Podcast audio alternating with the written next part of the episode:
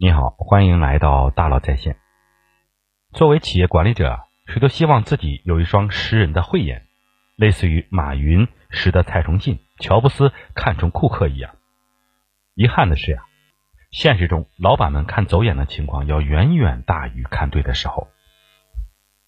更郁闷的是，看外人不准就算了，往往有的时候看自己内部的员工也不准，提拔一个流失一个。这背后很大的原因就在于。企业在面试前对于用人的标准的缺失，因此我们需要对用人的标准进行画像。在评估一个人才时呀，除了专业知识啊、技术这些硬技能，还应包含一些综合能力，比如说软技能、求职动机和价值观，这些都会对工作的结果产生高度影响。这就好比一座冰山，知识和技能为代表的专业硬技能，只是冰山上面的一小部分。冰山的大部分在水面以下，不容易被直接看到，这就导致了看走眼大于看对的结果。如果我们把孙悟空放进冰山模型里，就可以更加容易的理解了。在知识和技术的硬技能层，七十二变、火眼金睛、会翻筋斗云，孙悟空会的招式六耳猕猴都会。那为什么唐僧不带六耳猕猴去西天取经呢？就在于冰山下面的部分。在软技能层，孙悟空既有很强的沟通能力，能够从菩萨那里搬来救兵，又能以结果为导向，不消灭妖怪不罢休，还有分析判断能力，总能足智多谋的想出各种办法。他之所以要去取经，在动机是为了报唐僧的救命之恩，在价值观上他嫉恶如仇，和唐僧一样是为了天下众生。那么，作为创业者、管理者的你，是否能够有效的识别出你团队中的？孙悟空和六耳猕猴呢？公司关键岗位的冰山模型究竟长成什么样子？接下来呢，我将分享一些可落地实操的方法，尽可能清晰的描述关键岗位的冰山模型，以帮助大家有效的识人和用人。第一部分，冰山的最上层，多项硬技能要达标。我们先来看关键岗位的任务分析。冰山的最上层是硬技能。它是指要完成一份工作所需掌握的专业知识、技术经验，但 CEO 对于到底候选人应该具备哪些知识和技术是现阶段所需要的，是不清晰的。公司的 HR 也不可能对每个岗位到底要做什么有清晰的了解。怎么办呢？对于中小企业，抓住不同阶段的关键任务是用人事半功倍的关键，而岗位任务分析的本质。就是对候选人完成阶段性的关键任务所需要掌握的技能的分析。要想更好的定义企业关键岗位的关键任务，中小企业的管理者可以借鉴以下三种方法：第一，以客户为中心出发定义关键任务。当企业无法确定关键任务是什么时候，不妨回到这个岗位设立的初心、原点。我们的客户是谁？这个岗位如何为客户创造价值？客户需求的起点在哪里？客户需求满足终点在哪里？比如说，传统意义上，我们理解大客户销售这个岗位，会认为和客户搞好关系才是关键任务。但不要忘了，销售部服务客户的第一站是对客户的需求进行挖掘。同理，完成回款才是销售工作的终点。第二，借鉴同阶段的其他优秀企业的招聘方法。有的时候呢，抄作业确实是一条捷径，不仅仅是同阶段的同行。处在同阶段的跨行业的标杆企业，同样能够成为直接学习的对象。建议中小企业管理者啊，要求公司招聘经理到猎聘网、Boss 直聘等招聘平台下载二十到三十份标杆企业的同岗位招聘需求，看看其他人是如何定义岗位关键任务的。第三，在招聘中通过面试候选人再进行微调。很多时候啊，业务机会是聊出来的。在和候选人交流的过程中，管理者完全可以根据候选人的反馈，对招聘需求进行微调。当年雷军想要寻找供应链领域的人才的时候呢，用了这样一个办法：他逼自己见这个行业最厉害的五十到两百个人。但最开始雷军也并不特别懂这个行业，怎么办？在完成必要的案头工作后呢，核心策略是提高见人和信息消化的密度。雷军见第一个人。把自己事先准备的问题丢给对方，消化完对方的信息后做结构化输出，再把它丢给第二个人，拿回来的信息再和之前的交叉验证，这个时候就把两个人的观点内化，接着再外化成为和第三个人聊天的内容，如此反复。当雷军跟十个人聊完以后，自己的段位在快速提升。当聊到第五十个人，提升的速度是指数级。雷军说到这个阶段，他已经可以判断对方在行业里是排前百分之五还是百分之二十。当他真的见了一百个人，他发现已经没有什么可以问的了。我们再来看经验的价值。虽然知识和技术这种硬技能属于冰山的上层，容易被我们看到，但在识别知识技能的时候呢，要特别警惕吃过猪肉和亲自养过猪之间的差异。学习相关的知识和技术仅仅是输入的一种，远没有达到输出的水平。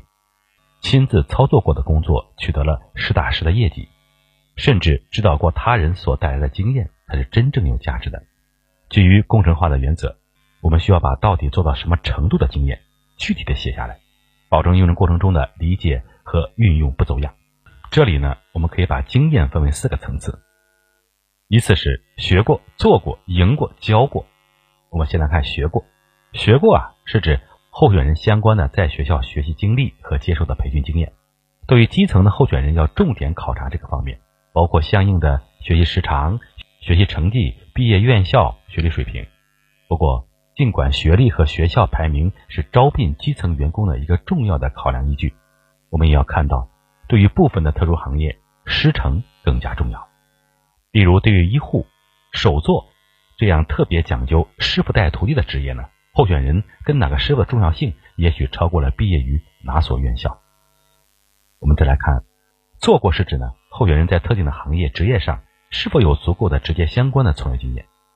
这是因为啊，不少职业都进行了专业上的细分，对人才的技能要求也是不一样的。例如销售，大客户 to B 销售和 to C 的零售的销售就有很大区别。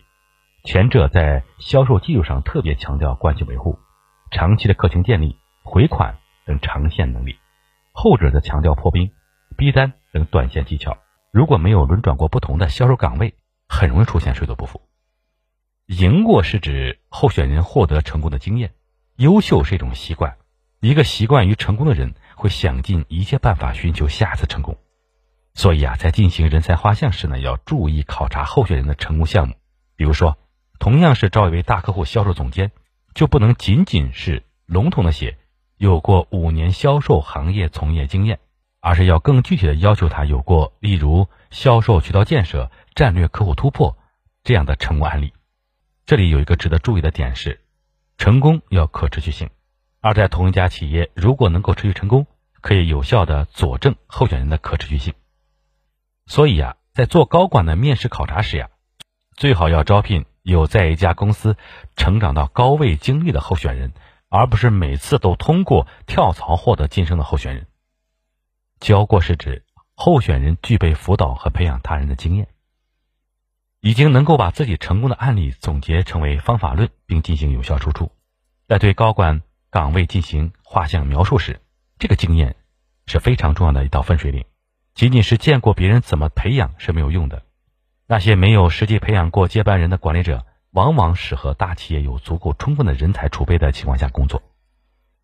综合以上啊，中小企业找管理者一定要找那些亲自养过猪的。否则，他很难为你提供应有的价值。第二部分呢，我们看软技能可迁移的职场能力。仅凭工作经验呢、学历等对一个岗位进行候选人画像呢，容易出现明明技术上没有问题，但是因为其他的综合因素素质薄弱，导致不胜任岗位的问题；或者出现明明业务能力很强，提拔成管理者后呢，反而总把事情搞砸的困境。因此。在画像时，我们还需要看到知识技能之下的能力，也就是软技能，它具有可迁移的特点。软技能是一个更专业的名字，叫胜任素质。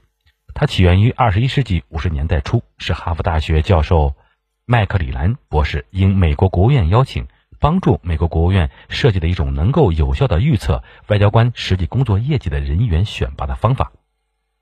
广认的胜任力模型呢？是指要胜任一个岗位所应该具备的知识、技能、综合能力、动机和价值观，也就是整个冰山模型。我们讨论的是狭义的胜任力，统一称之为软技能。比如说，软件的开发技术是不可迁移的，对于销售、财务等其他专业岗位，这个技术就发挥不了作用了，所以我们管它叫做硬技能。但是沟通能力、团队合作、分析能力、分析判断等等能力呢，却是可以迁移的。那么，如何判断某个岗位所需要的软技能呢？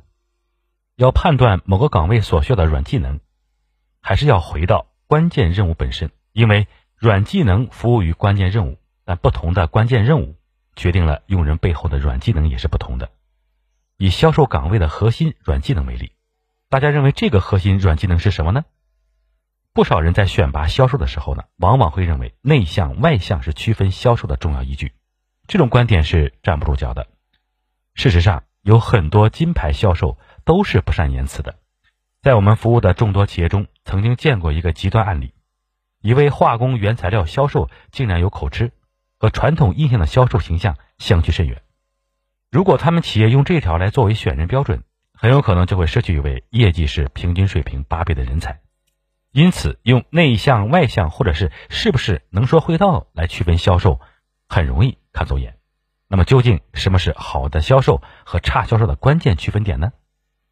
结合我们这么多年的辅导企业的经验呀，我们发现有两个最核心的软技能，就是成就动机和人际理解。具备成就动机的人，愿意给自己设定更高的目标，总是愿意挑战自己，走出舒适区。他包含两个方面：内驱力和外驱力。因为销售是一个失败概率大于成功概率的工作，即使是一位金牌销售，他的一百次销售成功的概率也不会超过百分之三十，也就意味着他要失败七十次。这种反复失败、重新再来的挫败感，没有强大的动力支撑，是很难坚持下去的。来自内在的驱动力呢，意味着这位销售就是喜欢去说服他人拿下订单。销售就是个游戏，失败对他而言反而增加了游戏的挑战性。这种旁人无法理解的乐趣呢，让他在被拒绝一百次之后，第一百零一次站起来继续前进，也就是一种流行的说法，叫做延迟满足。如果没有这种内部的驱动力，外部的驱动因素有的时候也可以弥补。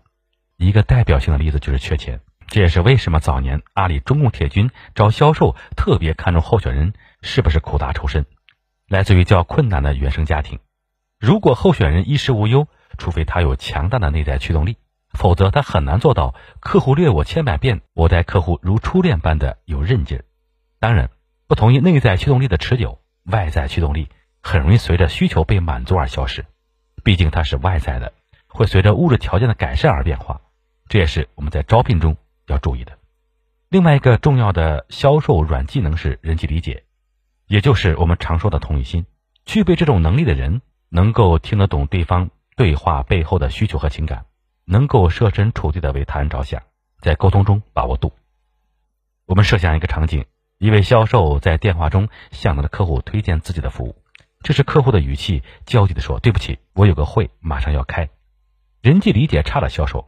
很可能就听不出来对方的着急，继续推销自己的服务，分不出来对方到底是真的要急着去开会，还是搪塞自己。而优秀的销售可以把握好沟通的节奏，不会把客户逼得压力过大，或者是轻易松手流失。那么，中小企业员工最需要有哪三大软技能呢？中小企业的后发模式呢，决定了在用人上面对于人员的要求和大企业求稳的风格有很大不同。从我们的辅导企业经验来看呀，有三大底层软技能，无论在哪个岗位上，都应该在化验室考虑。第一是学习能力，学习能力不等于考试能力，所以不能仅仅通过看候选人是什么学校毕业的来证明，而需要从三个维度来考量，分别是爱学、会学和应用所学。爱学是一种学习的态度，会学是学习的能力，应用所学是能够把学习的内容和工作结合，有所产出。不爱学，老师要上级要求才学，在创业这种时时刻刻拥抱变化的组织里很难走远。不爱学，没有找到合适自己的学习方法，即使学习态度再端正，应对快速变化的外部环境也会束手无策。最后呢，就算爱学会学，学习的内容无法转化成有效的业绩产出，那只不过是读死书罢了。在理解软技能的时候呢，不仅要分维度，还需要分层次。一般来说，初级、中级、资深级分别应对于基层、中层和高管的素质要求。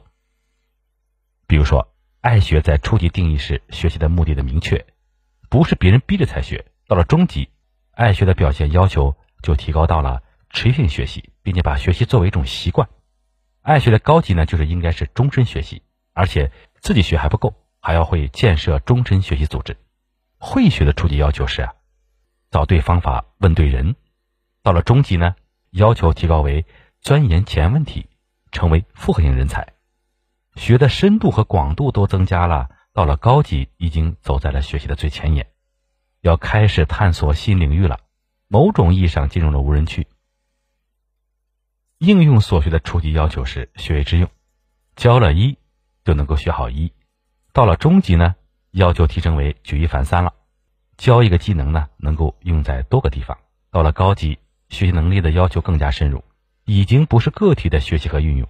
而是要能够学习优秀组织企业的经验，用在所在企业的组织能力的提升上了。我们再来看敬业负责，中小企业不同于大企业，有完善的组织体系、工作流程，很多时候呢，工作没有那么清晰的边界，很难分得清彼此。敬业负责这个底层软技能呢，保证了员工在工作时呢，多谈贡献，少谈个人，企业才能可能抱成一团，冲出重围。它由承担责任和履行承诺两个部分构成。承担责任的初级要求是员工能够清楚的自己要做什么，对于自己分内的事情能够站出来解决。中级要求是不再需要别人督促才能完成的工作，而且个人的发展方向和企业的方向高度一致。这是不少管理者容易忽视的点。员工看起来很负责，交代的事情都能够做好，但是员工想要的企业给不了，这类员工的经验水平反而是低的。高级要求是员工远远承担了所被要求的工作内容，而且把工作当成事业，一起和企业奋斗。无论是在强度上，还是和企业的契合度上，都有了更高的要求。履行承诺的初级要求是呀，能够照章办事，说到做到；中级要求是能够为了保质保量完成任务，愿意牺牲自己的时间和精力。到了高级，为了完成任务，牺牲的不仅仅时间和精力了，还包括个人和小团队的利益，难度上。有了大幅的提升。第三个软技能是抗压能力。中小企业对于压力的承担能力明显大于大企业。候选人或者员工如果缺少抗压能力，习惯于在舒服区过日子，是很难在中小企业有所建树的。理解抗压能力，可以从抗压心态、压力表现和解压行为三个维度进行。抗压心态指的是候选人在压力来临时心理的状态。他的初级要求是做到冷静，遇到压力不慌张；中级要求是表现坚定不退缩；高级要求是把压力看作工作中不可或缺的部分。压力表现是在遇到压力时的具体应对行为和结果。初级者能够在同一时间完成一个任务即可，但中级者就要求其能够在压力下多线程的工作。高级者要求其保质保量完成大量工作的同时呢，还能够配合其他部门进行多任务管理。解压行为呢，是除了被动的在压力下工作，能否有效的减少或者是缓解压力？初级者做到能够预留出弹性时间以备压力来临，能够自我的解压即可。中级则要求员工能够帮助他人解压，高级呢则要求员工可以帮助企业或团队释放压力，范围和程度都有所提升。中小企业如何识人用人？第一部分呢？今天就分享到这里，感谢您的收听，咱们明天见。